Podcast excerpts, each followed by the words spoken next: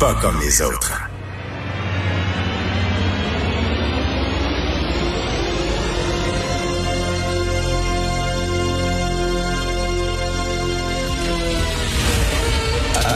Attention, cette émission est laissée à la discrétion de l'auditeur. Les propos et les opinions tenues lors des deux prochaines heures peuvent choquer. Peuvent choquer.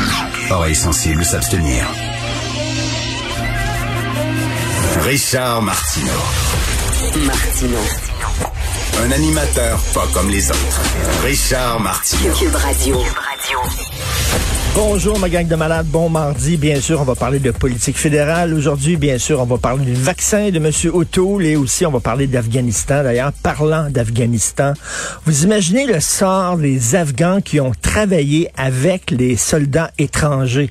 Euh, Rappelez-vous lorsque les Français ont quitté l'Algérie, qui sont partis, qui ont laissé l'indépendance à l'Algérie, il y avait des Algériens qui voulaient que l'Algérie reste française et qui ont collaboré avec euh, l'armée française.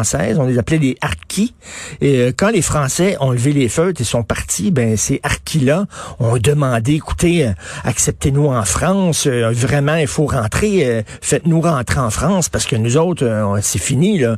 Ils vont, ils vont nous égorger. Les Français ont rien fait, ils ont fermé leurs portes et les harkis se sont tous fait massacrer. Donc, c'est extrêmement important euh, de faire venir ici au plus sacrant les Afghans qui ont travaillé entre autres comme interprètes auprès de l'armée canadienne et ça traîne trop. Il y a beaucoup de gens qui le disent. Première page du National Post aujourd'hui, ça traîne énormément. Ces gens-là ont besoin de nous. Euh, J'ai lu dans le Figaro, il y a un interprète qui travaillait avec l'armée française qui disait si les talibans nous trouvent, ils vont nous tuer.